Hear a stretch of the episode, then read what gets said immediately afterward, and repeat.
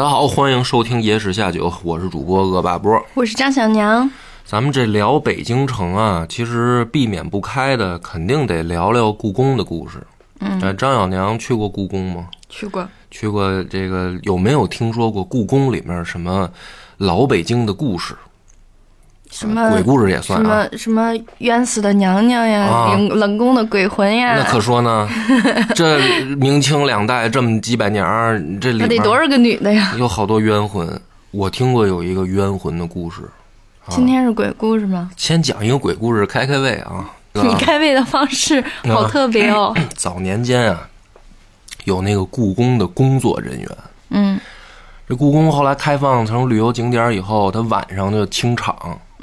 没人嘛。嗯，有一个工作人员啊，就传说，就是说那个好多去那个夜里巡视夜班的人啊，他就干不了，他就辞职了。为什么辞职呢？吓的。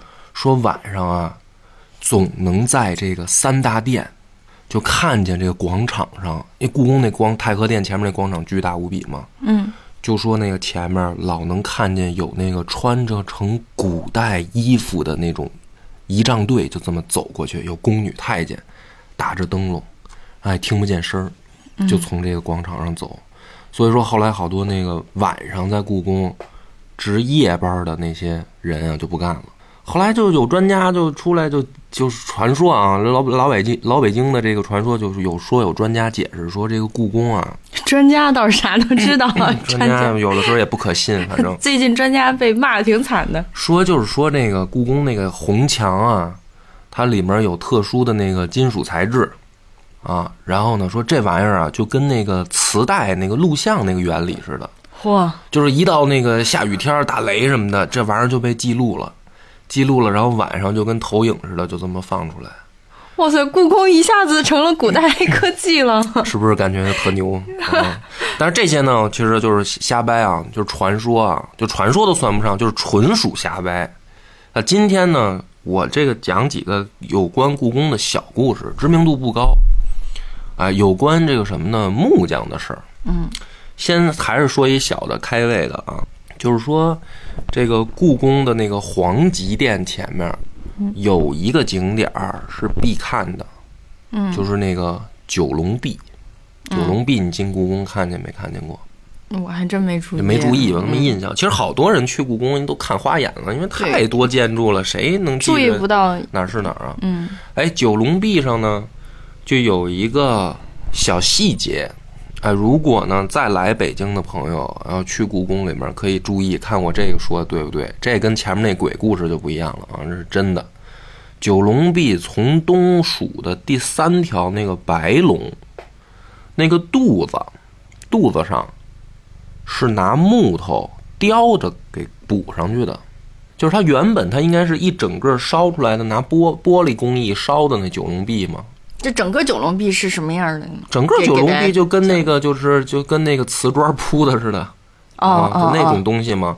但是它就第三条那个白龙的肚子是拿木头雕的补上去的。哎，这怎么回事呢？反正当时老北京也传说啊，说就是因为它烧制工艺复杂嘛，它里边这些构件比较多，所以呢，当时呢就是正好白龙肚子这儿这块这个往上装的时候啊，碎了，就等于坏了这一块。当时这个工匠呢没办法，说这怎么办呢？就拿木头雕的，然后刷上白漆，就等于先凑合给对付过去。嗯，就这个事儿呢，据说连当时的这个，就是因为他有监工，他那个后来有验收的官员嘛，嗯，就连官员都看不出来，就看不出来说这个玩意儿是木头拿白漆刷着补的，就以为也是哎一块烧同样的材质，就等于就这么蒙混过关了。嗯。但是呢，说这个，你想这几百年过去了，那漆早就掉了，所以咱现在能看出来，那是一块木头补的。嗯，那就这就说啥意思呢？就是说，这个故宫的这个建筑啊，里面有好多木匠活儿，就这帮木匠，就是他，就是他给你，他实际上就有点作假嘛，嗯，对吧？你也看不出来，哎。那为什么他们要作假呢？就说说这个古代啊，就有老百姓老传说，说这个皇帝他下的命令，你要是失期，就是说逾期，逾期啊，比如说我这个让你一个月造完，是吧？你没造完，嗯，就杀头。嗯，这就是老百姓都说说这故宫里面好多都是这样，就是严格命令，你必须得什么时候完工。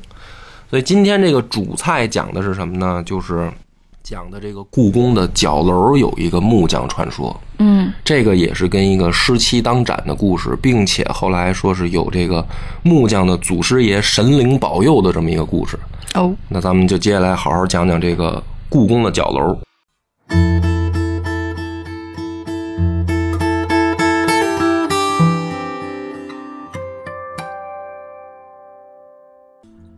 今天我给大家讲的这个故事呢，是老北京的一个传说，就跟这个故宫相关。故宫原称叫紫禁城，建于明永乐十八年，也就是公元的一四二零年。整体呈长方形，啊，这故宫城周围有十米高的城墙，有五十米宽的护城河，可以说。故宫也就是紫禁城是北京的标志建筑之一，也是世界范围内知名度最高的皇家工程，所以来北京的朋友一定会去故宫看一看。咱们今天讲的这个故事就和故宫的建筑有关系。去故宫看什么呢？当然去看它的这个建筑喽，对吧？所以咱们今天讲的这个建筑呢，是故宫的角楼。哎，你别看它只是四个城角上面的这个小塔楼，这里面有文化有故事。故宫的角楼啊，有它的神奇之处。哪儿神呢？就是说它这个建筑是九梁十八柱七十二条屋脊，这个在全世界范围内也不多见。包括在咱们中国的这个古代建筑里面，也是极为少见的建筑。那么大家就会想了，说这么稀奇古怪的建筑是怎么建出来的呢？这就是老北京里面有一个传说故事了。传说当年这燕王朱棣啊，在南京做了皇帝以后，就琢磨说，我想迁都。为啥迁都呢？从历史上来讲啊，有它的实际意义。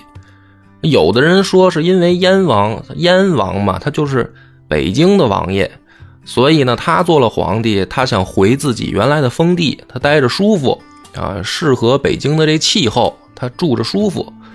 但其实不是，因为本身大明朝建立之初，燕王有部分职责就是防御，做北方的军事防御用。所以朱棣呢，他跑到南京去了以后，这北方的防御就空虚了。哎，所以朱棣呢，从战略和军事意义上讲，他要回到北京来，要补齐这个防御的战略。但这时候朱棣回来，他身份可就不一样了，原来是王爷，这回回来他是皇帝了嘛，所以呢，就得把北京的这个宫殿。哎，得重新修一修。天天朱迪呢，他想的就是我怎么把我这新的皇城哪儿再修一修。有天晚上，朱迪就做了一个梦，在梦里啊，他梦见新的宫城四角有四座极其精美的角楼。梦里面的角楼，黄色琉璃瓦，鎏金宝顶。哎，最牛的就是在梦里面，朱迪看到了这座角楼啊。是九梁十八柱七十二条屋脊。梦到这儿的时候呢，朱棣就醒了。醒了以后，他就把这工部大臣叫来了，说我呢，哎，要建一个新式的宫殿的角楼，要求就是九梁十八柱七十二条屋脊。但问题是，朱棣他也不是学这建筑的啊，他梦里面梦见了这么一个事儿啊，他脑子里有印象。可是他也复述不出来细节，也不用皇帝跟工部大臣复述细节，他反正就提了一个工程要求。这工部大臣呢，那就皇帝有命令，他只能执行。于是呢，风风火火的就赶来了北京，哎，就咱们现在的这个北京，召集了当时北京的这个大大小小的工匠啊，有上百家，都聚齐了。跟这些工匠呢，就说，陛下提出了新的要求，要在这个紫禁城四角建四个新式角楼，要求就是九梁十八柱七十二条屋脊，而且限期三个月完工，完不成啊，参与的工匠大大小小格杀勿论。这命令一下呀，呃，工匠们就傻了，说这什么要求啊？九梁十八柱七十二条屋脊。翻遍了这个工程类的书籍啊，画了无数的图纸，都想不出来这要求怎么完成啊？这古往今来没见过这样的建筑啊！在这样的情况下呢，大家冥思苦想，可是一筹莫展。一个月呀，就这么过去了。当时呢，正时值北京的这酷夏，就是六到七月份左右的这个时间。天热，人呢心情也烦，你完不成皇帝的要求，这得杀头啊！大家在工棚里面，哎，就睡觉，也睡不着。这时候呢，其中有一位木匠想，反正我也睡不着，哎呀，出去溜达溜达呗。就沿着紫禁城后面出来的这儿啊，当时正在堆着土山。哎，就是咱们现在北京紫禁城后面的这个景山公园，当时呢正在堆土山，这木匠呢就绕着这土山溜达。这个时候呢，就听见了叫卖声也有的人在这儿卖东西，卖啥呢？听吆喝是这么说的：说买蝈蝈听叫去，睡不着解闷儿去。这是卖什么呢？就是卖蝈蝈。这个蝈蝈啊，其实老北京都知道。啊，这是一个玩意儿，说虫子玩虫，这是老北京的一乐子。这工匠呢一想说，哎，反正也睡不着啊，玩个玩意儿解解闷儿呗，就找到这个叫卖的声音啊，是一老头在这卖蝈蝈，他就挑了一个小笼子，这个蝈蝈叫的声大，哎，这好，买回去了。他这买回去以后呢，这蝈蝈叫的响啊，吵的这其他的工友。也都睡不着了，有的人就都起来了。我说本来这就心烦，睡不着，嘿，你还弄这么一叫唤的玩意儿回来，你这不是给大家添堵吗？嘿，这工匠哈哈一乐，说反正也睡不着，哎，听听叫，解解闷，解解心烦。你们也别着急上火的，你们来围过来看看，哎，我这回买的这蝈蝈好啊，给大家展示展示，哎，炫耀一下。大伙呢，这时候围上来就看的时候啊，有人就发现不对劲了。哎，有人说：“你你拿过来，我仔细瞅瞅。”一看，怎么回事呢？这个装蝈蝈的笼子是拿这个熟结编的。大伙呢就发现编蝈蝈的这个笼子一数，从这个结构上正好就是九梁十八柱七十二条脊。哎，这不就跟咱们这个工程要求一样吗？那这帮人都是专业的工匠，哎，脑子里面一旦形成了这个构思，这受到了灵感启发呀，大伙赶紧就把图纸拿出来，修修补补改改，照着这个蝈蝈笼子的原型，就设计出来这九梁十八柱七十二条屋脊的角楼结构。有了图纸，哎，施工就有数了。最后呢，大伙儿就如期在三个月内交付了工程，有惊无险。正是因为有这么一个传说故事，所以这北京的角楼啊，在中国古代的建筑里面也是大为出名。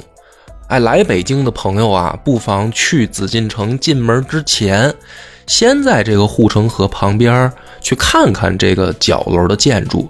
而且呢，负责任讲啊，我告诉大家，这个地方拍照绝对出片，以角楼为和护城河为背景去拍这个照片，从构图比例上来讲，那真的叫绝了。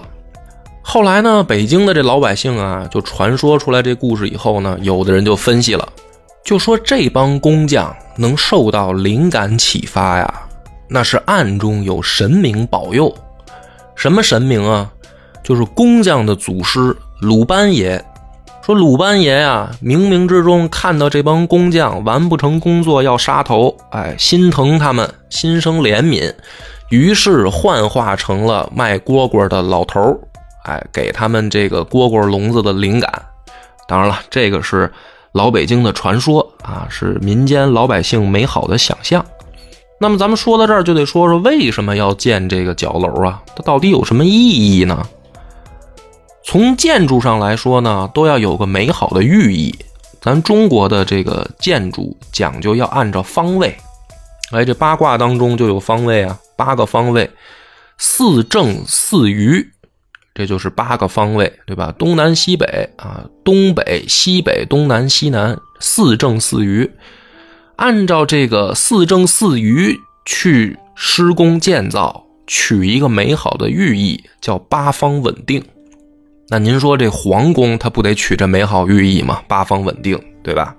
当然了，这个呢也还不是什么实际意义。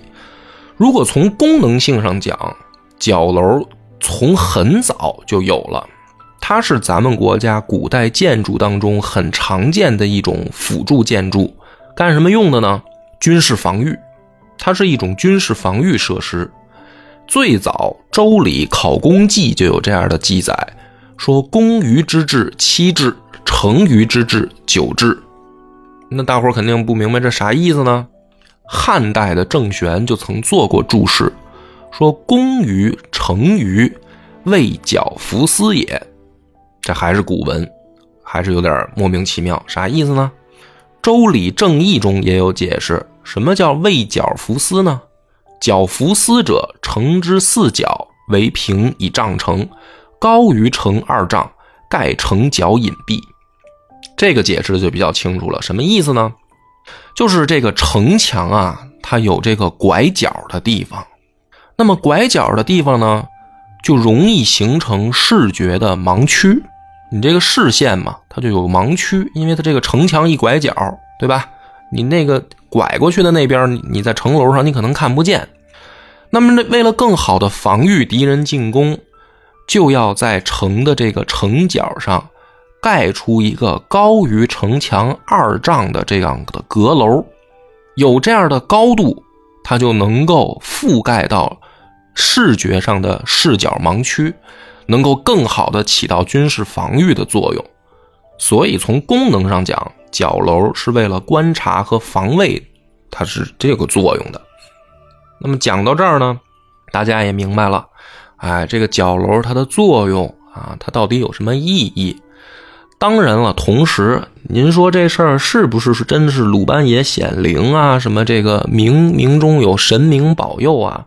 我觉得这只是传说故事，实际上就说明什么呢？说明我们的这个工匠，哎，发展到明朝的时候，已经具备了高超的这个建筑技艺。啊，它是发展到了一个高峰。为什么说之前没有呢？那发展它得有个过程嘛，它肯定都是由简到繁。所以呢，在咱们现在的这个北京故宫四个角上，这四座角楼也成为了标志性建筑。有机会来故宫观赏的朋友啊，不妨也去拍拍照，哎，看看这个角楼，这是咱们全世界独一份的这个美景。像类似于故宫角楼这样的建筑啊，其实整个故宫里面还有很多很多啊。这个宫城是吧？这个皇城，它是集合了古代工匠智慧的结晶，里面有很多呢，不但看起来好看，实际上都有很多的作用。比如说，咱们再举一个例子，您要是去这个故宫的正门啊，就是午门那儿看，那个地方。它叫城阙，什么叫城阙呢？啊，城阙辅三秦，风烟望五津，这古诗大家可能都背过。但是城阙是什么？到底去故宫你就能看到了，它这还不是简单的城阙，它叫宫阙。哎，不知天上宫阙，今夕是何年？这宫阙在咱们中国也不多，那得是宫殿门口的这个城阙，它才叫宫阙。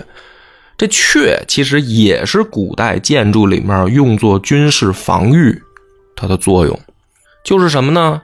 在大门两侧建立起来这样的城墙突出部分，用作军事防御，形成一个咱们汉字里面那个凹字形，凹下去的那个地方就是城门，但是两边是突出的，在上面呢也有这样防御性的塔楼。这个跟角楼虽然都是做防御性，但是建筑的这个样式构造就不一样了。这都是不用进到故宫里面，哎，不用买票，您在城门口就能看到、欣赏到。那么这些建筑结构啊，建筑的这个特点，其实都不是什么神明启发，也不是什么这个鲁班也显灵，它就是历朝历代的工匠在不断的总结、不断的去开发的过程当中，一点一点形成的一个建筑风格。啊，在全世界范围内，各个民族之所以有不同的建筑风格。它的根本意义上都是从它的功能发展出来的，当然，在功能之外也要讲究美学啊，我们要看上去也要有这个美感。所以呢，去这些名胜古迹玩的时候，您就不妨多注意一下这些名胜古迹当中的建筑，去站在那儿想一想。它除了华美精妙之外，它的作用是什么？我想这样反推过来呢，也能增加您的游玩的乐趣。当然，同时呢，也能这个增长自己的见闻，增长自己的知识。哎，再说白了，咱来北京一趟，看看这个故宫。总不能就说啊，我就是看了几个光秃秃的城墙，上面有啥也没记清楚，也没看见，也不知道拍照这镜头该对着哪儿。那您说这多可惜呀！那今天的故事呢，讲到这儿啊，希望大家喜欢我们的节目，也希望大家继续关注我们的这个“爱上北京城”的系列。咱们下回再见，拜拜。